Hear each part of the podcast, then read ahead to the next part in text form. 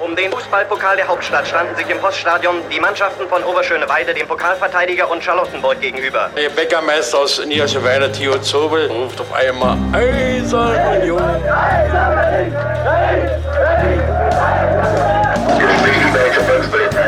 Eine Bankbürgschaft aus Unions Lizenzunterlagen hatte sich als gefälscht herausgestellt. Union ist gerettet. Union ruft alle Berliner Fußballfans dazu auf, sich am Räumen des Stadions von Schnee und Eis zu beteiligen. Ein Jahr lang haben die Union Berlin-Fans an ihrem geliebten Stadion an der alten Försterei gebaut. Und jetzt ist die siebte Minute angebrochen und es gibt eine schöne Geste für die Nummer sieben. Doch die Unioner selbst werden gut beraten sein, auch in der Stunde der Euphorie niemals zu vergessen, was war, um so zu bleiben, wie sie sind. Hallo, liebe UnionerInnen und andere Leute, die hier, hier zuhört, bei und niemals vergessen, dem Podcast über die Geschichte des ersten FC Union Berlin und seiner Vorgängervereine. Ihr hört uns mal dazu, wie wir uns hier alle drei Wochen eine Geschichte aus dieser Geschichte dieses Fußballs in Köpenick und rundrum erzählen. Und wir, das sind wieder mal ich, Daniel, und du, Sebastian. Hallo. Hallo aus Berlin. Ja, hallo aus Nicht-Berlin. Ähm, Sebastian, äh, wir sind heute in der 38. Folge von Und Niemals Vergessen. Ähm, weißt du denn noch, was ich dir vor drei Wochen in unserer letzten Episode erzählt habe? Ja, du hast äh, alte Wunden aufgerissen und nochmal ordentlich Salz reingestreut. Sorry nochmal dafür, ja. ja. Und ordentlich Salz reingestreut, indem du nämlich vom Rückspiel des Relegationsspiels um den Zweitligaaufstieg im Jahr 1999 zwischen VfL Osnabrück und. England 2000. Aber ja. Ach ja, 2000. Und dem ersten FC Union Berlin gesprochen hast, das im ähm, Elfmeterschießen, dem längsten, dem ich bei Union beiwohnen durfte, ähm, zu Ungunsten von Union ausgegangen ist. Genau. Und ähm, was da halt in dem Spiel sonst noch so passiert ist, das alles könnt ihr in unserer letzten Folge hören. Und ähm, wie gesagt, äh, hast gerade schon angesprochen, dass es einige Leute gab, die sich davon äh, bisschen äh, getroffen fühlten von dem Aufreißen alter Wunden. Und wie gesagt, sorry dafür, aber ähm, so wie es in, in so einem Intro heißt, äh, man muss sich ja auch immer mal dran erinnern, wie schlimm es mal war, um zu appreciaten, äh, wie gut man es jetzt hat. Ja, aber nicht jeder ist emotional so stabil wie du, Daniel. Ja, oder so Kling, äh, äh, was war das? Klingon, äh, äh, nee, äh, Vulkanier, ne? Ja. Äh, wurde mir neulich ja mal ja. gesagt, dass, also, dass da nicht jeder so drauf ist. Ja, also. Äh, Aber ich mich ja durchaus auch darüber aufregen kann. Ne? Also, als ich mir das Spiel, ich habe mir das ja äh, insgesamt angeguckt gehabt, ich habe mich da schon auch durchaus aufgeregt. Also mit der emotionalen äh, Ausgeglichenheit war nicht immer, immer und ist nicht immer so. Naja, dann viel Spaß beim nochmal ausdiskutieren mit Guido Spork. ähm, dann würde ich Großer Diskutator auch. Ja, auf jeden Fall. Dann würde ich jetzt äh, mal zu der Geschichte von dieser Woche kommen. Bin schon gespannt. Ja, und wir gehen nochmal zu einem Punkt zurück, da waren wir schon mal in der Episode. Und zwar in Episode 29, als es um Bluten für Union ging, haben wir die Mitgliederversammlung des ersten FC Union Berlin vom 27. Mai 2004 ein bisschen gestreift. Und da ging es vor allem dann darum, dass da halt auch ein neuer Aufsichtsrat gewählt wurde. Und aber es war nicht alles, sondern da wurde auch etwas vorgestellt. Das habe ich damals ein bisschen zur Seite fallen lassen. Jetzt würde ich sagen, ist es ziemlich wichtig, obwohl es, ich würde vermuten, heute fast alle vergessen haben, was damals äh, vorgestellt wurde, nämlich ein Entwicklungsplan für den ersten FC Union Berlin, an dessen Ende der Bundesliga-Aufstieg noch vor dem Jahr 2010 stehen sollte. Und das ist diese Geschichte für diese Episode. Und darauf gekommen bin ich, weil in dieser Woche, wir befinden uns Anfang Mai 2021, wurde Dirk Zingle erneut für vier Jahre zum Präsidenten des ersten FC Union bestimmt durch den Aufsichtsrat. Nachdem er jetzt schon mit Abstand der am längsten amtierende Präsident von Union äh, in der Geschichte des Vereins ist.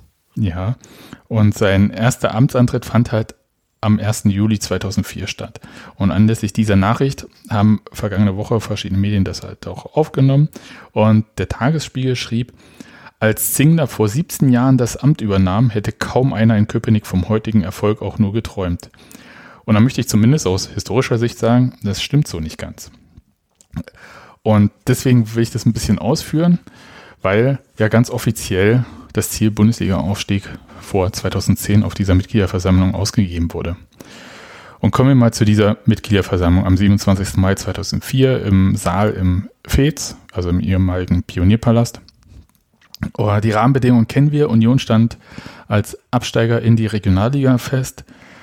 Der Etat hat sich auf ein Viertel reduziert, also um 75 Prozent weniger. Es waren nur noch 2 Millionen Euro Vereinsetat für die Regionalliga vorgesehen. Und der DFB forderte für die Regionalliga-Lizenz die Liquiditätsreserve von 1,4 Millionen Euro, was eben zu dieser Kampagne Bluten für Union geführt hatte. Die Mitgliederversammlung war vielleicht auch eine der längsten in der Geschichte des ersten FC Union Berlin. Sie dauerte ähnlich lange wie das ähm, Relegationsspiel gegen Osnabrück, nämlich fünf Stunden. Und Matze, Sogar noch ein bisschen länger. Ja, ein bisschen länger. Und Matze Koch schreibt in seinem Buch immer weiter ganz nach vorn über den Abend. Während die 885 Anwesenden von damals 3878 eingetragenen Union-Mitgliedern Hurtado, gemeint war Antonio Hurtado, der Aufsichtsratsvorsitzende, nicht für den Niedergang ihres Vereins verantwortlich machten, schaffte es Hurtado mit einer Art Ermüdungstaktik, dass seine fünf Kandidaten für den Aufsichtsrat en bloc bestätigt wurden. Im Laufe der fast fünfstündigen Mitgliederversammlung, in der Hurtado zunächst zwei Stunden lang über zukünftige Strategien und Handlungsträger des zu wählenden Aufsichtsrates referiert hatte, verdrängten viele Union-Fans ihren Groll wohl schlicht. Das kann ich mir vorstellen. Also man muss dann halt, also es waren auch nicht mehr alle 885 am Ende da. Das ist vielleicht auch Teil, wenn es eine Strategie war, das äh, so lang zu ziehen, dann ist es vielleicht auch Teil der Strategie gewesen, dass halt nicht alle bis zum Ende bleiben für die Abstimmung, weil abgestimmt über diesen Aufsichtsrat wurde tatsächlich erst am Ende. Und ähm, kommen wir zum äh, Konzept, das Antonio Hurtado da vorgestellt hatte. Das gliederte sich in sechs Teile. Ausgangssituation, Zielsetzung des Vereins, Maßnahmen zur Zielerreichung, strukturelle Konsequenzen, weitere Vorgehensweise, und ein eiserner Abschluss, den gab es halt auch noch. Und wichtig ist, glaube ich, äh, bei allen Sachen, die man irgendwie in solche Konzepte schreibt, dass man sich mit der Ausgangssituation erstmal beschäftigt. Das heißt, ähm, man macht eine Bestandsaufnahme, in dem Fall der wirtschaftlichen, sportlichen und der vereinsinternen Lage, sowie des Potenzials, das die Stadt Berlin, da befindet sich ja der erste FC Union, bietet. Und glücklicherweise ist das gesamte Konzept mal im Programmheft abgedruckt wurden, und zwar im Programmheft vom Retterspiel gegen den FC St. Pauli am 2. Juni oder 3. Juni, weiß ich jetzt nicht ganz genau, also jedenfalls Anfang Juni 2004, kurz bevor die Deadline vom DFB äh, zuschnappte. Und äh, da äh, sind dann halt folgende Stichpunkte zur Ausgangssituation, also zur Grundanalyse genannt. Wir haben aus Erfolgen zu wenig gemacht. Das kann man, also wenn man richtig am Boden liegt, dann ist das wahrscheinlich wahr. Und äh, in dem Fall. Allem, wenn man guckt, welche Erfolge das waren in den, in den Jahren davor. Richtig, also Europapokalteilnahme, Aufstieg in die zweite Liga, dort eigentlich auch eine gute Rolle gespielt. Ähm, jetzt in einer Situ Situation abgestiegen, in der man hätte eigentlich gar nicht absteigen müssen, also weder sportlich noch sonst wie. Und auch aus dem Pokalfinale da halt auch nicht so viel mitgenommen. Dann Vertrauensverlust bei Fans Mitgliedern, Sponsoren sowie der Öffentlichkeit. Könnte man auch sagen, eigentlich bei allen. Dann sportlicher Misserfolg, verbunden mit dem Abstieg in die Regionalliga. Desolate wirtschaftliche Situation des Vereins und daraus resultierende Bedingungen, die bis zum 9. Juni 2004 zum Lizenzerhalt zu erfüllen sind. Da muss man wissen, dass auf dieser Mitgliederversammlung der ähm, da der, äh, das Präsidium auch entlastet wurde, das war ja noch das quasi das halbalte Präsidium, also von Heiner Bertram, der wurde ja vorher ähm, quasi entlassen. Sie ja auch eine Folge, die wir da schon. Ja, hast du die Nummer gerade zur Hand? Ich nee. nicht. Gut, aber hatten wir eine Episode zu und äh, Jürgen Schlebowski war dann Präsident und die wurden da entlastet, obwohl Union da so ein Minus von fast drei Millionen Euro gemacht hatte in der Saison. Dann Nichtnutzung vorhandener Synergien durch mangelnde Transparenz innerhalb der Gremien. Folge 23 übrigens. Folge 23, danke. Ähm, Mitglieder sind die einzig beständige Größe des Vereins. Positives Image. Der Verein ist beliebt. Möglichkeit zu Neubeginn als Chance nutzen. Finde ich, das kann man eigentlich immer sagen, aber okay. Tradition und kultige Fans in einer großen, expandierenden und attraktiven Stadt. Bullshit-Bingo, äh, jetzt schon mal Bingo. Ja, aber wie auch immer man das jetzt irgendwie ähm, da in Worte kleidet, äh, glaube der Analyse kann man da so prinzipiell erstmal zustimmen. Ähm, und das Fazit aus dieser Ausgangssituation ist, der erste FC Union Berlin erfüllt alle Voraussetzungen, um dauerhaft Erfolg zu haben. Kann man eigentlich auch sagen. Ja, also, ja. Das mit dem Gremien, äh, was da genannt wurde, nämlich Nichtnutzung vorhandener Synergien durch mangelnde Transparenz innerhalb der Gremien, hatte mich am Anfang ein bisschen irritiert und habe so nachgelesen. Und Matze Koch hat das auch in seinem Buch ein bisschen beschrieben, als er so die Anfangszeit von Dirk Zingner ähm, äh, als Funktionär bei Union äh, beschrieb. Und zwar noch äh, Wirtschaftsratsvorsitzender, also Gründung Wirtschaftsrat, Zingler wird erster Vorsitzender. Und da steht dann halt Zingler packte fortan mit an. Im Gegensatz zu Präsident Jürgen Schlebowski, der wegen seiner ständigen Abwesenheit den Beinamen Frühstücksdirektor verpasst bekam, tauchte Zingler als Vorsitzender des Wirtschaftsrats häufig in der Hemmerlingstraße auf. Ich habe in der Geschäftsstelle viele Mitarbeiter vorgefunden, die darauf warteten, dass man ihnen sagt, was zu tun ist. Sie waren verunsichert, weil sie in der Ära von Heiner Bertram und Bernd Hofmann nie Informationen über die tatsächliche Lage des Vereins erhalten hatten, erklärte Zingler. Jede Woche kam dann ein neues Problem dazu. Es gab bei Union niemanden, der wirklich wusste, wie es um den Club steht. Und das ist halt tatsächlich so ein Punkt. Also wenn der Präsident, der war halt beruflich, glaube ich, in Bochum, da stand irgendwas vom Grönemeyer-Institut, ich habe keine Ahnung, aber ähm, da unterwegs war und dann halt äh, vielleicht zwischen Präsidium und Aufsichtsrat nicht so viel Kommunikation stattgefunden hat, beziehungsweise meinetwegen der Aufsichtsrat halt nicht so oft getagt hat oder so, dann versteht man, was da so ein bisschen gemeint ist. Und ähm, da schwebt so ein bisschen auch dieser Vorwurf äh, gegen Heiner Bertram, der im Nachhinein erhoben wurde von einer One-Man-Show. Ja, dass er sich so als Einzelkämpfer da halt stilisiert hatte, auch mit.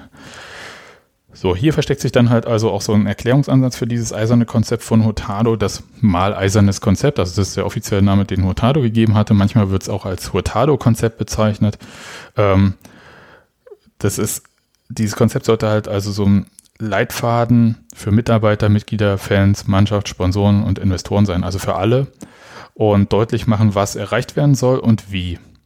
Denn Zingler äh, selbst äh, sagte über die ersten Aufsichtsratssitzungen, an denen er dann als Vorsitzender des neu gegründeten Wirtschaftsrats teilnahm, es wurde ausschließlich darüber nachgedacht, wie man den Verein stabilisieren kann. Also man befand sich permanent eigentlich in der Situation, dass man eigentlich so Feuer austreten musste und kam gar nicht in, in, eine Situation, dass man sich strategisch irgendwie dieser ganzen Sache auch mal widmen kann. Also was wollen wir erreichen, wie wollen wir das erreichen und äh, so weiter und so fort, so dass man halt so mittel- und langfristig auch denkt. Sondern Union war im Prinzip völlig handlungsunfähig und hat nur versucht zu überleben. Das war so der Zustand damals. So und aus diesen äh, aus dieser Ausgangssituation wurden die übergeordneten Ziele des Konzepts aufgeschrieben, die im Prinzip sich da auch so ein bisschen daraus ergeben aus den Missständen, und zwar Stärkung der Union-Identität, Transparenz im Handeln, stärkere Einbeziehung der Interessen von Mitgliedern, Fans und Sponsoren, Stärkung der Jugend- und Nachwuchsarbeit, bessere Integration in den Profifußball des Vereins.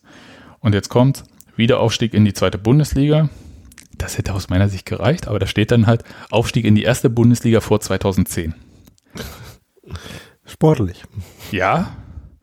Und ähm, ich bin halt über diesen Punkt erste Bundesliga richtig gestolpert. Und ähm, wir müssen uns ja noch mal ins Gedächtnis rufen, dass Union zu diesem Zeitpunkt sich auf die Regionalliga vorbereitet hatte, in einer mhm. Geldkampagne für den Erhalt der Regionalliga-Lizenz steckte, ein Etat von, glaube ich, 1,2 oder 1,4 Millionen Euro für diese Mannschaft in der Regionalliga auch nur hatte.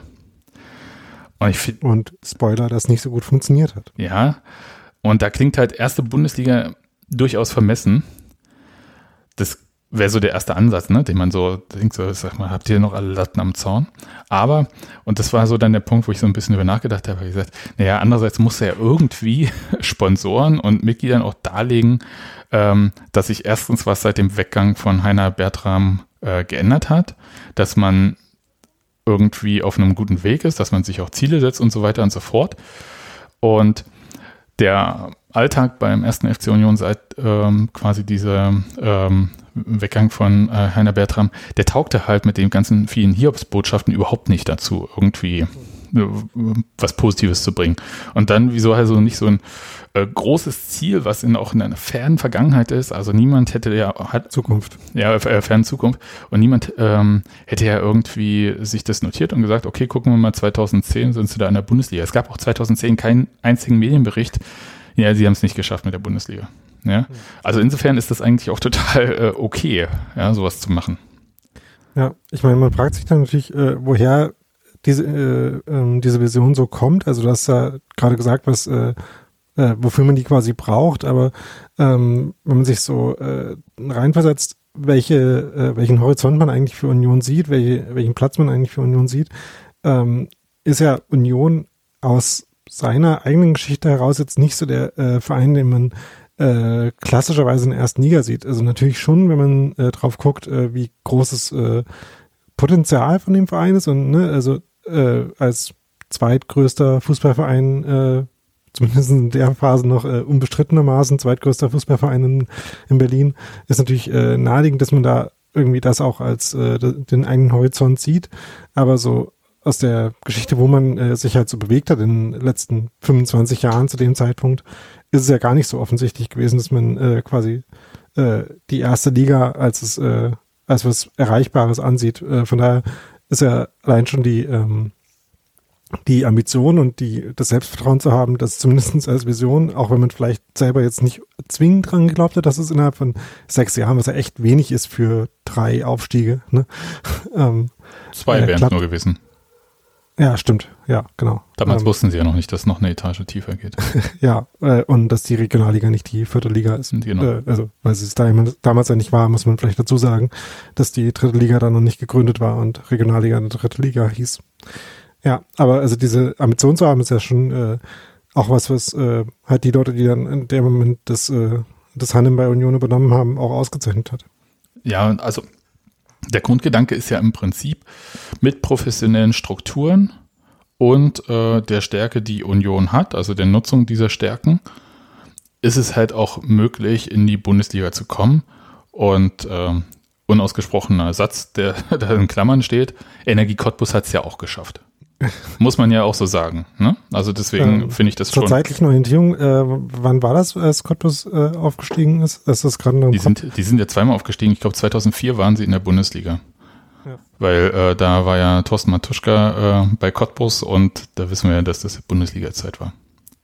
Insofern würde ich das jetzt mal so schlank behaupten, ohne das nachzuschlagen. Du kannst ja äh, den Google Wizard äh, machen und ich äh, erzähle mal weiter. Ich bin ja auch sowieso Cottbus-Experte. Ja, Stimmt, das musst du eigentlich aus dem Kopf wissen. Naja. Ja, äh, ist ja nicht so, dass ich äh, irgendwie mit Sport was zu tun hatte in der Gegend. Ähm, äh, von Saison 2001, äh, 2000, 2001 bis 2002, 2003 und äh, 6, 7 bis 8, 9 waren sie in der ersten Liga. Okay, dann waren sie in dem, zu dem Zeitraum in der zweiten War gerade. Abgestiegen, ja. Und ähm, aber eigentlich ein gut etablierter Verein im deutschen Profifußball.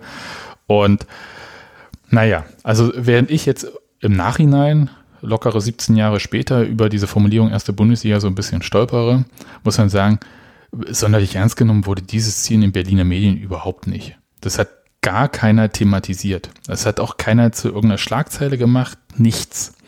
Das Einzige, was man so sagen muss, äh, die Morgenpost hat so ein bisschen äh, geschrieben, das neu vorgestellte Konzept, mit dem der Regionalligist bis 2010 sogar bis in die Bundesliga will, erfüllte die Erwartungen nicht. Vielmehr wurde gut eineinhalb Stunden über eine zu bildende Vereinsstruktur doziert, die in einem Fußballclub eigentlich üblich ist. Innovative Ideen, wie Union wieder den Sprung in den Profifußball schaffen kann, gab es nicht. Und das ist auch ein wirklich wichtiger Punkt. Es ging eigentlich viel um Strukturen, es ging um Satzungsänderungen, es ging um die Gründung der Fan- und Mitgliederabteilung. Ich komme nachher noch mal ein bisschen zu. Ähm, da, das sportliche Thema, das macht man sowieso auch nie auf so einer Mitgliederversammlung. Ja, aber das, ähm, nee, das fand da nicht statt. Es ging auch äh, thematisch eher darum, dass Investor Michael Kölmel Geld für die Lizenz in Aussicht gestellt hat. Das hat er nach der Mitgliederversammlung auch gesagt. Und wir wissen es ja auch aus dieser Episode zu Bluten für Union, dass äh, Kölmel und Singer da Geld noch gegeben haben, um halt die äh, Differenz zur geforderten Summe vom DFB zu zahlen. Oder es ging halt auch um die Fortsetzung des Sponsorings äh, durch die Berliner Stadtreinigung, BSR, die äh, damals der Trikotsponsor waren und bei der Antonio Hurtado angestellt war. Und darüber sagte Hurtado selbst, beispielsweise im Tagesspiegel, wenn der Verein ein fundiertes sportliches Konzept vorlegt, dann wird auch die Zusammenarbeit mit der BSR fortgesetzt, unabhängig von der Klassenzugehörigkeit oder den handelnden Personen im Verein. So, und jetzt ein bisschen äh, bei diesem Konzept viel spannender noch als jetzt so dieser Anfang mit Ausgangssituation und Zielen, ist ja eigentlich, wie wollen Sie das erreichen? Und das nannte sich dann Maßnahmen zur Zielerreichung. Und für jedes. Das klingt wiederum äh, bisschen bürokratisch, äh, slash, äh, fast ein bisschen wie so ein, äh, halt doch wie äh, fünf, sechs Jahresplan, ne? Ja, aber sagt auch das aus, was gemeint ist. Insofern ist es auch okay. Für jedes Ziel wurde jedenfalls dargelegt, wie es zur Umsetzung und Zielerreichung kommen soll. Und das können wir ein bisschen im Detail durchgehen. Ähm, bei manchen ein bisschen schneller, bei manchen ein bisschen langsamer. Ähm, bei Punkt 1, da ging es ja um Stärkung der Union-Identität und Union ein kleines Stück Andersartigkeit. Und der, die Stichpunkte lauteten dazu. Union ist und bleibt ein Verein aus dem Osten, aber kein typischer Ostclub, vielmehr ein großes Stück Berliner Originalität. Deutliches Herausarbeiten der Unverwechselbarkeit zu anderen Vereinen, Ausbau des professionellen Vermarktungskonzeptes, konsequenter Markenaufbau in Klammern Logo, Slogan, Farben etc., Ergebnisse der Markenanalyse umsetzen, in Klammern Union, getragen von den Fans. Identifikation mit dem ersten FC Union Berlin unabhängig vom sportlichen Erfolg erzeugen, Imagesteigerung durch professionelles Marketing, Öffentlichkeitsarbeit ohne die Wurzeln des Vereins zu verlassen und Integration von regionalen Persönlichkeiten. Ganz ehrlich, äh, da kann man drüber lachen oder nicht, aber äh, ich finde da wahnsinnig viel, was für einen professionell geführten Verein eine Selbstverständlichkeit sein sollte.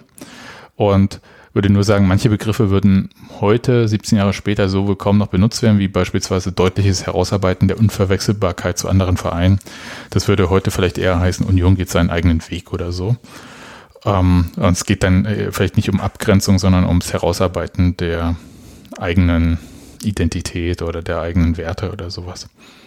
Aber fand ich jetzt alles jetzt nicht so äh, dramatisch, eher so der Punkt, dass sowas in drei Jahren zweite Liga damals nicht umgesetzt werden konnte. Schade, kann man ja jetzt erstmal sagen. Und Punkt, Punkt, Punkt, aber das ist jetzt hier nicht weiter Thema. Äh, Punkt zwei Transparenz im Handeln, in Klammern Finanzen und Kommunikation. Und da geht es dann halt um Verbesserung des Controllings durch die Verankerung professioneller kaufmännischer Systeme. Da ich sehr viele Fragen bei diesem Punkt, ähm, weil auch da denke ich halt so, wie habt ihr drei Jahre zweite Liga gemacht? Oh, na egal. Ähm, Durchführung von mindestens vier, und jetzt, jetzt kommt es wirklich, äh, weil wir hatten vorhin das ja mit den Gremien irgendwie. Durchführung von mindestens vier Aufsichtsratssitzungen sowie regelmäßige Gesellschafterversammlungen zur Wahrnehmung der Verantwortlichkeiten. Entwicklung einer Kommunikationsstrategie, die nach innen, Mitglieder, Fans, Sponsoren, sowie nach außen, Medien, Geschlossenheit demonstriert.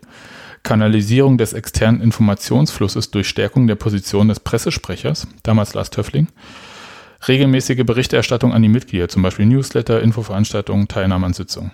Das ist eigentlich, das sind Sachen, die sind heute für Union selbstverständlich. Aber ich erinnere immer noch dran, dass es halt auch Vereinssitzungen gab, also Gremiensitzungen, wo danach quasi Dokumente Journalisten zum Abfotografieren äh, gegeben wurden und das am nächsten Tag alles in der Zeitung stand. Und da sämtliche Debatten auch äh, medial stattgefunden haben. Und das sind halt so hier Punkte, aber auch das halt, also regelmäßige Aufsichtsratssitzungen, ne? Low bar. Ja, ja, es ist halt wirklich, also da, da ist, hat einiges halt auch so vorher nicht so stattgefunden. Also für mich auch alles recht normale Maßnahmen, um das kommunikative Chaos der Monate zuvor hinter sich lassen zu können. Jetzt nichts Aufregendes, ehrlich gesagt. Dann haben wir äh, Punkt 3, stärkere Einbeziehung der Interessen von Mitgliedern, Fans und Sponsoren. Die Punkte sind dann Gründung einer Fan- und Mitgliederabteilung mit Bereitstellung eines Budgets zur selbstständigen Verwaltung und Ausrichtung gemeinsamer Veranstaltungen. Dann regelmäßige Durchführung von Fan-Treffen mit Mitgliedern des Aufsichtsrates und oder des Präsidiums. Berücksichtigung eines Fanvertreters im Aufsichtsrat des Vereins. Berücksichtigung eines Sponsorenvertreters im Aufsichtsrat des Vereins. Mitwirkung im Rahmen der Vorbereitung von Ehrungen, Wahlen und Mitgliederversammlungen. Das sind also hier geht es jetzt, um mal kurz nochmal nach äh, zu 2004 zurückzugehen, hier geht es wirklich total um die Integration von zwei wichtigen tragenden Säulen des Vereins. Mitglieder sollten die Möglichkeit haben, sich aktiv in der Vereinsarbeit zu beteiligen und auch informiert zu werden, so dass sie sich auch einbringen können und auch, muss man ja auch mal so deutlich sagen, informierte Entscheidungen treffen können. Und das war halt wirklich einer der Kernpunkte ähm, aus den vielen Treffen zwischen Fans und Vereins vor und nach Bertrams Entmachtung. Also diese Forderung nach einer Fan- und Mitgliederabteilung. Dazu war dann am Ende auch eine Satzungsänderung notwendig. Und auch diese Sitze im Aufsichtsrat, äh, das sind heute Selbstverständlichkeiten. Da, äh, das ist das, was die Morgenpost vorhin genannt hat. Es wurde halt so viel über Strukturen geredet, aber das war wirklich wichtig. Weil es halt auch äh, in der Phase darum ging, dass Unionen in den Verein, also im Verein präsent mhm. sind. Ja, und ähm, beziehungsweise, dass es, naja, dass Union auch ein Verein für Union-Fans ist. Und, ähm, und von Union-Fans auch. Genau. Und im, im Juni 2004 wurde übrigens dann schon diese Fan- und Mitgliederabteilung gegründet. Dann haben wir, jetzt kommen die spannenderen Punkte. Äh, Punkt 4, da ging es um Stärkung der Jugend- und Nachwuchsarbeit, bessere Integration in den Profifußball des Vereins. Und die Punkte waren Schaffung eines einheitlichen Erziehungs- und Ausbildungskonzeptes, Aufrechterhaltung und Stärkung des Leistungszentrums, Weiterentwicklung des Trainerteams mit einheitlicher Philosophie, Entwicklung eines Scouting-Systems, Intensivierung des Informationsaustausches zwischen Nachwuchsabteilung und erster Mannschaft. Also, fangen wir beim letzten Punkt an, ähm, mit ähm, der, oder also mit dieser Integration von Nachwuchsspielern. Das ist aus der Not geboren dann 2004, 2005 in der Regionalligasaison durchaus passiert ähm, und umgesetzt wurden mit äh, Roman Prokop beispielsweise oder Florian Müller, die da zum Einsatz kamen. Aber das ging halt total schief. Das ist aber eine andere Geschichte, die will ich heute nicht erzählen. Ähm, Fakt ist, dass es halt eine sehr junge Mannschaft war, denen halt irgendwie ein bisschen Führung gefehlt hatte und Erfahrung und auf die unwahrscheinlich viel eingeprasselt ist. Also sehr viel auch, ähm, also im Prinzip unerreichbare Ziele wurden darauf projiziert. Und ähm, dass der Nachwuchs dann äh, in der Folge nicht mehr in der Intensität gefördert werden konnte, weil das Geld an allen Ecken und Enden fehlte, das ist halt auch klar. Also nach dem Neu Erneuer oder neuen Abstieg, nee, Abstieg in Neuerlich. Folge, neuerlichen Abstieg, danke, ja genau. Ähm, da äh, wurde ja dann auch Geld in der Nachwuchsarbeit gestrichen, um halt äh, die erste Mannschaft aus der Oberliga wieder rauszuholen. Und das ist halt so ein Punkt, ähm, man hat da ist sehr viel kaputt gegangen. Im Prinzip hat man diese Punkte damals eigentlich nicht umsetzen können, im Großen und Ganzen, muss man so sagen. Ich will aber auch nicht so ins Detail gehen, weil ich auch die Details jetzt nicht so kenne, aber der Punkt ist, ähm, kann man schon sagen, der ging nicht so gut und ähm, auch nicht so gut ging erstmal so äh, Wiederaufstieg in die zweite Bundesliga und Aufstieg in die erste Bundesliga vor 2010. Und da waren die Punkte zur Zielerreichung Umsetzung des erarbeiteten Konzepts, insbesondere im Hinblick auf ein ganzheitliches sportliches Konzept, nennenswerte Verbesserungen der Infrastruktur im Stadion innerhalb der nächsten drei Jahre, also zu, bis 2007 hätte es passieren sollen, Steigerung der Marketing-Einnahmen durch Intensivierung des Vertriebes, Nutzung von Synergien infolge der WM 2006. Da habe ich auch ein paar Fragen zu, aber es, mhm. lass es mal weg. Ähm, Erzielung von Transferüberschüssen, Steigerung der Zuschauerzahl durch attraktiven Fußball. Da muss man wirklich auch äh, einen Punkt machen. Ähm, das versteht man aus heutiger Sicht, glaube ich, nicht. Ähm, aber Union hatte einen relativ schlechten Zuschauerschnitt in der zweiten, in der letzten Zweitligasaison ich glaube, äh, so knapp unter 7000, 6000 irgendwas. Und da muss man auch wirklich dran denken, den hatten sie fast auch zwei, äh, zwei Ligen drunter, diesen Schnitt. Knapp 6000 waren es halt auch in der Oberliga. Also deswegen, ähm, da äh, ist so ein Punkt, der lässt sich nur verstehen aus der Zeit heraus. Also von heute gedacht, das ist eigentlich komisch. Ähm, Verbesserung der sportlichen Qualität durch die Verpflichtung eines Perspektivtrainers sowie Integration junger Spieler im Profikader, das hatten wir gerade kurz, und zeitnahe Verpflichtung eines sportlichen Leiters. Was äh, vielleicht da verständ, äh, wichtig ist zu wissen, ist, dass wenige Tage nach dieser Mitgliederversammlung Union bekannt gegeben hat, dass Frank Wormuth neuer Trainer wird. Was ja eigentlich, muss man sagen, von der Wahl richtig gut ist. Also es ist halt ein Trainer, der ähm, Ahnung von sportlicher Qualität hat, nachweislich, der ähm, Spieler auch entwickeln kann, nachweislich und vor allem auch junge Spieler integrieren kann. So.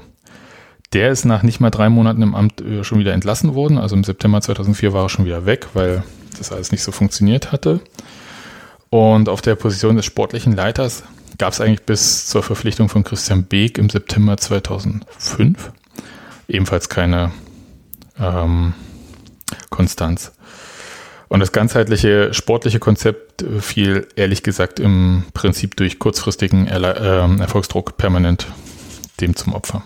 Also da ist auch nichts passiert. Also äh, kann man jetzt nicht, also ich habe es auch nicht gesehen damals, muss ich sagen. Ähm, das sind äh, Sachen, die wünscht man sich. Die dann im Alltag umzusetzen, ist dann vielleicht nochmal eine andere Sache. Und äh, das muss man auch sagen, dass äh, Punkte 4 und 5 da so gut dann nicht funktioniert haben. Strukturelle Konsequenzen, da will ich jetzt gar nicht so viel ausführen. Wer da ein bisschen Interesse hat, da ging es ein bisschen darum, wie Präsidium, Aufsichtsrat und ähm, ähm, mit dem Rest äh, im Verein, also auch mit Trainer, Spielern, Fans, Mitgliedern, mit der Marketing GmbH, die damals noch ausgegliedert war, ähm, wie die da miteinander kommunizieren. Gibt es ein Schaubild, äh, findet ihr auf der äh, Website zur Episode. Und dann gab es nochmal weitere Vorgehensweise, Ausblick. Das ist im Prinzip ein Zeitplan bis zum Ende 2004, wo es dann halt darum ging, bis wann was erreicht werden soll. Das heißt, äh, Durchführung der MV mit neuem Geist. Das ist genau die, über die ich spreche gerade. Dann äh, die Intensivierung und erfolgreicher Abschluss der Kampagne Bluten für Union. Die sollte am 8. Juni äh, fertig sein. Erhalt der Lizenz für die Regionalliga, 9. Juni. Ähm, dann Abschluss der Vorbereitung für die nächste Saison, 10. Juni. Etablierung einer Fan- und Mitgliederabteilung, 15. Juni hatten sie auch geschafft. Zusammensetzung des neuen Präsidiums bis 30.06. Auch das ist passiert. Wir erinnern uns, 1. Juli 2004, Dirk Zingler, neuer Präsident. Das war gar nicht so einfach, da einen auch zu finden. Dann äh, Fertigstellung ähm, eines Gesamtkonzeptes bis 15.10. Umsetzung der neuen Vereinsstruktur und Überarbeitung der Vereinssatzung bis 31.12. Ich habe jetzt nicht genau rausgefunden, ob sie das mit der Satzung bis dahin wirklich geschafft hatten, weil das äh, sehr viel Arbeit ist und die muss ja dann auch ähm, äh, da im Register eingetragen werden und so weiter. Aber das auch, spielt ja keine Rolle. Sie hatten da einen relativ guten kurzfristigen Plan. Das meiste haben sie auch umgesetzt. Und äh, dann gibt's eiserner Abschluss. Ich habe mich schon beim äh, Lesen gefragt, irgendwie, was war das denn eiserner Abschluss? Das sind im Prinzip so Schlussworte, salbungsvolle, ähm, die dann kommen. Und zwar Aufsichtsrat und Präsidium des ersten FC Union Berlin sind davon überzeugt, bei konsequenter und professioneller Umsetzung aller genannten miteinander verknüpfter Strategien und Maßnahmen unseren Kultverein finanziell gesund, weitgehend frei von externen Einflüssen, sicher und unabhängig von kurzfristig denkbaren sportlichen Schwankungen dauerhaft im Lizenzfußball etablieren zu können. Denn, und jetzt kommt's, Unioner sind nicht bloß Fans aufgrund möglicher Erfolge, sie sind Fans, weil sie sich mit den Ursprüngen ihres Vereins identifizieren. Und niemals vergessen, Eisern Union. Wie gesagt, äh, lassen wir mal dieses Kultvereins-Zeug so ein bisschen weg, muss man sagen, das könnte auch von heute sein. Und hat sich auch in, dem, in den Jahren danach ja bestätigt. Genau. Finde auch, wenn man, wenn ich jetzt mal selber so ein bisschen Fazit ziehen kann, weil so richtig wurde da nie eins gezogen. Ich glaube, es hat sich nie wieder jemand für dieses Konzept so an sich interessiert. Ähm, es war auch nichts davon zu, äh, also es war auch nicht zu googeln, so wirklich. Ja. Ähm, und es ging halt auch in zwei entscheidenden Punkten nicht auf, also Nachwuchs und Entwicklung des Profifußballs. Ähm, aber es lässt sich halt unfassbar viel daraus erkennen, was ähm, vorher aus Sicht der jetzt in die Ämter gekommenen Person nicht gestimmt hat. Nochmal, wir haben einen neuen Aufsichtsrat, wir haben diesen neu gegründeten Wirtschaftsrat, wir haben dann das neue Präsidium, wo überall Unioner irgendwie dabei sind. Ähm, Sponsoren sind integriert, ähm, die Phänomenmitgliederabteilung kommt mit rein. So, und Union war eigentlich so 2003, 2004 äh, im Prinzip auf dem besten Weg, sich von seiner Identität ein, äh, zu entfernen und in die sportliche Bedeutungslosigkeit abzustürzen. Und beides sollte halt mit dieser Hinwendung zu einer Professionalisierung, vor allem eine, ich nenne es mal Unionisierung, herumgerissen werden. Und während die Professionalisierung und der sportliche Erfolg sich im Zeitplan ein bisschen verzögert haben, kann man schon sagen, dass das mit der Identifikation mit dem Verein nach einem kurzen Tief in der Regionalliga-Saison eigentlich konstant verstärkt hat. Also da, da sind auch unschöne Sachen noch in der Saison drauf passiert. Das muss man schon ganz deutlich sagen. Ähm, also so, so Hartz-IV-Banner für die Spieler und so weiter und so fort während des Spiels. Naja, also und auch Da, da sind, glaube ich, nicht so nette Worte auch gefallen. Aber das ist ja dann, also ähm, besser geworden, also in der vierten Liga und dann halt danach sowieso. Und die Hinwendung ähm, zu dem Vereins als Basis und ähm, des Vereins und der Integration von Sponsoren war im Nachhinein eine strategisch vollkommen richtige Entscheidung. Das kann man auch ganz klar sagen. Das heißt, äh, werden Sie vielleicht jetzt nicht so viel drüber geredet haben, irgendwie über dieses Konzept, weil man halt auch äh, bei ein paar Sachen halt überhaupt nicht äh, im Plan war. Aber eigentlich lässt sich aus diesem Konzept, wenn man jetzt mal diesen Kram mit dem Bundesliga-Ausstieg wegnimmt, den ich so als Aufhänger genommen habe, relativ gut nachvollziehen, wie sich der Verein dann entwickelt hat. Als strategische Leitlinie halt. Genau. Und äh, das finde ich tatsächlich, das fände ich eigentlich interessant, deswegen habe ich jetzt mir so viel Mühe gegeben, weil für so einen Gag jetzt äh, wäre das jetzt so eine Sendung jetzt nicht äh, so cool gewesen. Und im Programmheft äh, vom Heimspiel gegen den VfB Lübeck am 17. Oktober 2004, da war schon äh, Pico Vogt äh, Trainer der es ja auch nicht so lange ausgehalten hat, ich glaube 72 Tage oder so. Und dann hat er schon hingeworfen oder wurde entlassen, wie auch immer. Ähm, gab es so ein A bis Z mit Dirk Zingler nach seinen ersten 100 Tagen als Präsident des ersten FC Union Berlin. Und ich zitiere mal so als Fazit äh, auf die Ziele aus dem Hurtado-Konzept oder Eisam-Konzept, wie auch immer man das nennen mag, ein paar Punkte, damit man sich äh, besser vorstellen kann, welch echt dicke Bretter da teilweise gebohrt werden mussten.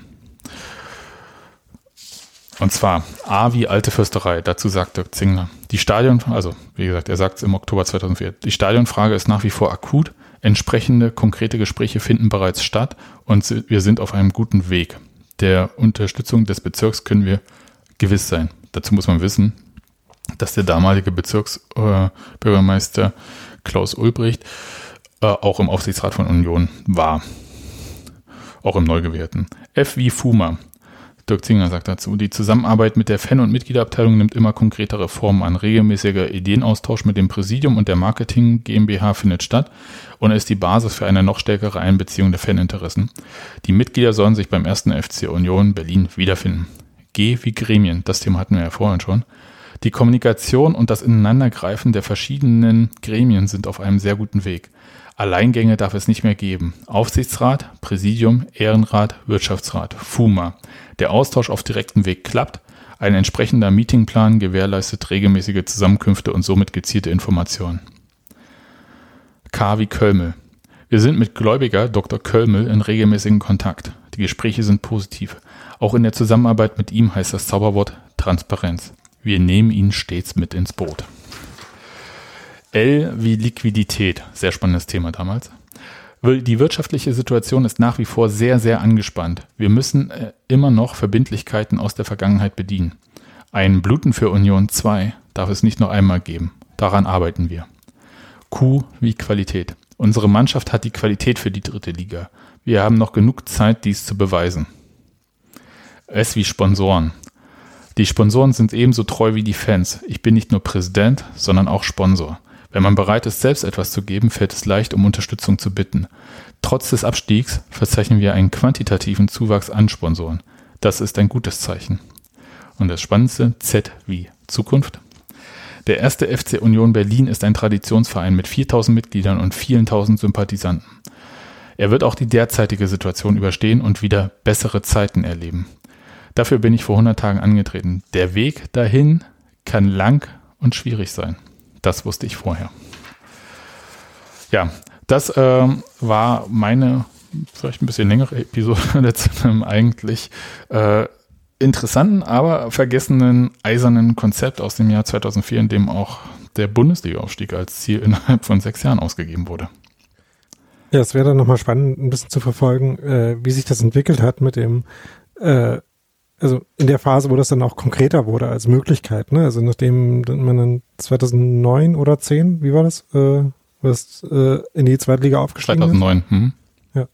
Ja. Ähm, äh, gab es dann äh, verschiedene Phasen in der zweiten Liga. Ne? Also äh, gleich am Anfang ja eine, wo man äh, schon mal wieder gut gestartet ist, wo das fast noch geklappt hätte, äh, vielleicht sogar. Ne?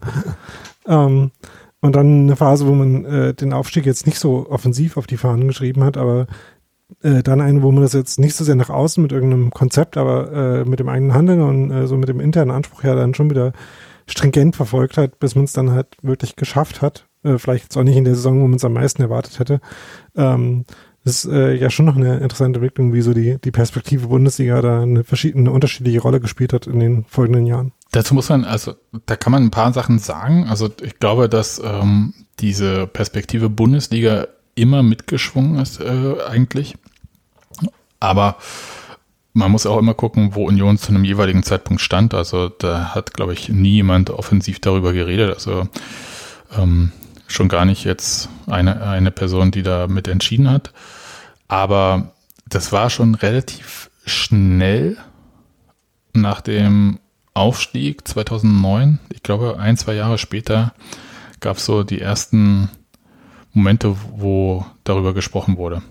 Also nicht darüber gesprochen, irgendwie, jetzt wollen wir aufsteigen, aber wir wollen in bald mal in die Top 25 oder so der Vereine sein.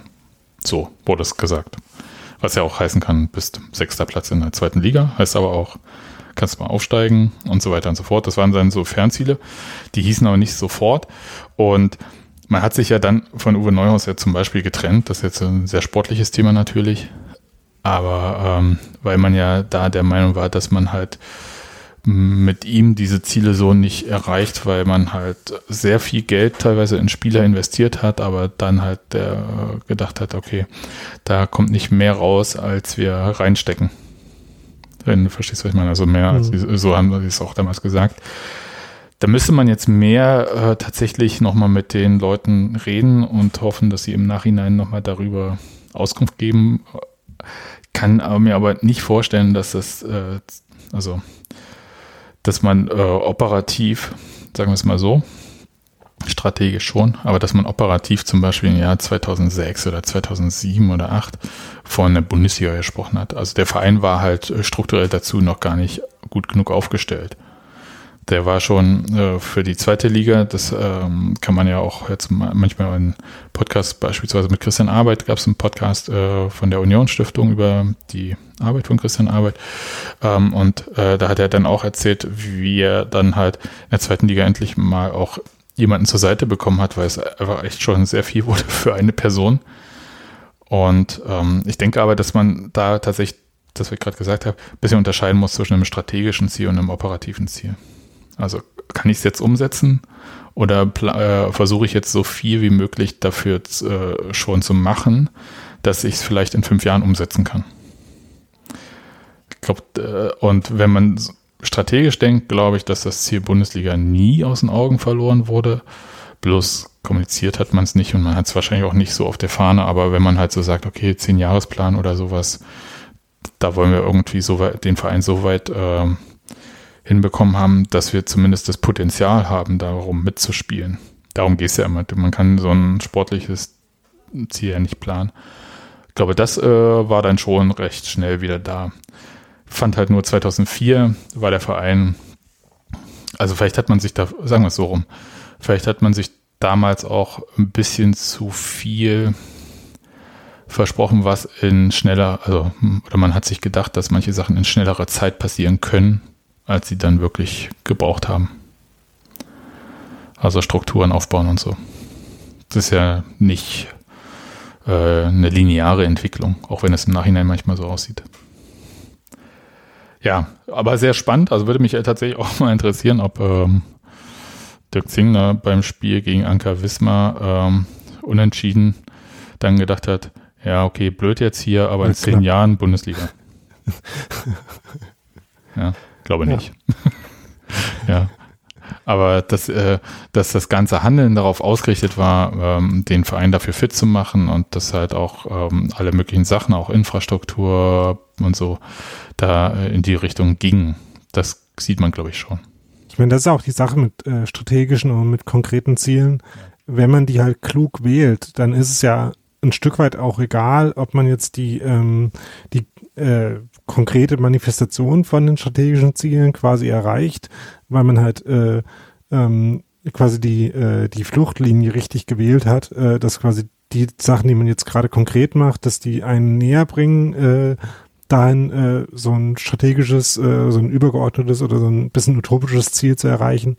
Ähm, wenn sich halt äh, quasi die, der Zustand an, an sich und akut dann erstmal verbessert, dann äh, und dann das näher dahin bringt, dass man es dann halt auch äh, vielleicht zehn Jahre später erst dahin schafft, ist ja dann ein bisschen sekundär, wenn halt äh, diese, ähm, diese Kernpunkte, die du ja auch rausgearbeitet hast, wenn man die dann halt schon mal umsetzt und die halt dabei helfen, dann irgendwann dahin kommen zu können. Genau.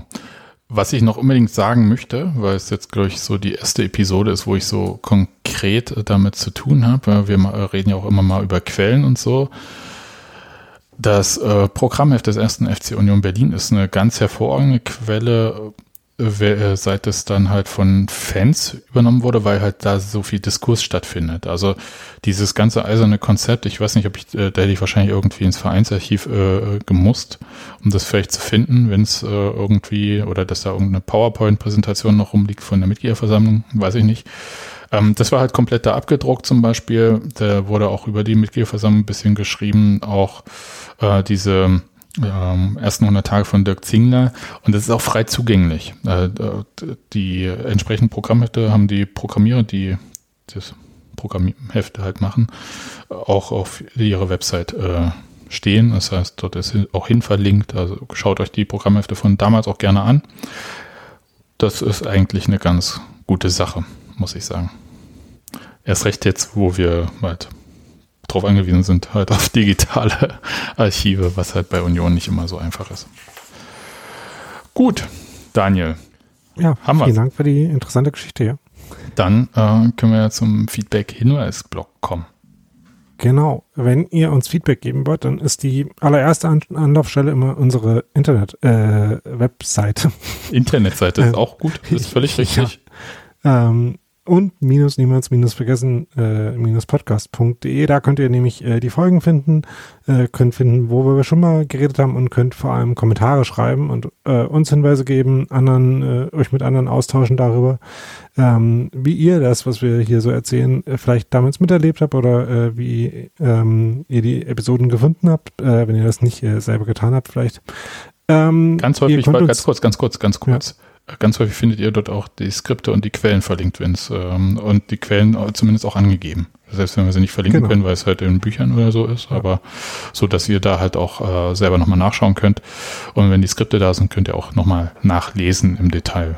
Genau. Oder wie Quellen heute. Gibt's eigentlich immer äh, Skripte, nicht immer. Das kommt ein bisschen drauf an, was für eine Sorte Episode das ist und wie die sich so zusammengefügt hat. Ähm, genau, das findet ihr da. Ihr könnt uns natürlich aber auch in äh, sozialen Netzwerken finden. Auf Facebook äh, unter der Textilvergehen-Seite, ähm, auf Twitter unter unv-podcast ähm, und könnt uns da ansprechen. Ihr könnt uns da natürlich auch persönlich finden. Ich bin da at da-rosbach. Äh, Sebastian ist at saumselig auf Twitter. Ähm, könnt ihr uns äh, auch da Feedback zum Podcast geben oder ähm, uns hin und wieder auch äh, sehen, wie wir den einen oder anderen Einblick in die äh, Vorbereitung geben oder so. Und ihr könnt uns natürlich auch bei diversen Podcast-Plattformen äh, finden. Wir äh, werden auch weiterhin äh, in diversen Podcast-Plattformen auffindbar sein und äh, das offene, äh, die offene Podcast-Infrastruktur natürlich immer weiter unterstützen, weil das ist ja das Tolle an Podcasts. Ähm, und äh, ihr könnt uns dann entsprechend bei Apple Podcasts rezensieren ähm, und Sterne vergeben, wie viele auch immer ihr wollt. Ihr könnt uns bei Food kuratieren oder ähm, bei Spotify oder folgen, was auch immer. Also ihr könnt ja, alles machen mit uns, was ähm, ihr wollt. Genau. Ähm, das ist das, was Tanja gerade in vielen Worten erzählt. Genau. Ähm, einfach äh, erzählt euren Freunden und Familienmitgliedern, äh, sofern sie es mit dem ersten FC Union halten, aber auch wenn nicht, ähm, von diesem hervorragenden Podcast über den Verein unseres Herzens und seine Vorgängervereine. Und ähm, macht einfach bekannt äh, und mehr wollen wir gar nicht. Oder? Genau. Ja. Und ihr könnt uns euch natürlich immer melden, wenn ihr Hinweise habt, äh, wie das genau, auch das äh, einige Hörerinnen und Hörer schon machen. Ja, und das könnt ihr äh, dann vielleicht am besten per E-Mail machen, weil ihr uns dann eben äh, jedem einzelnen zum Beispiel Themenvorschläge schicken könnt. Und dafür ist, sind die äh, entsprechenden Adressen Daniel oder Sebastian at und minus niemals minus vergessen minus podcast.de. Genau. Dann würde ich sagen, hören wir uns in drei Wochen wieder, Daniel, wenn du uns eine Geschichte erzählst. Genau. Aus der Geschichte des ersten FC Union Berlin und seiner Vorgängervereine. Genau. Bis dahin. Ciao. Ciao.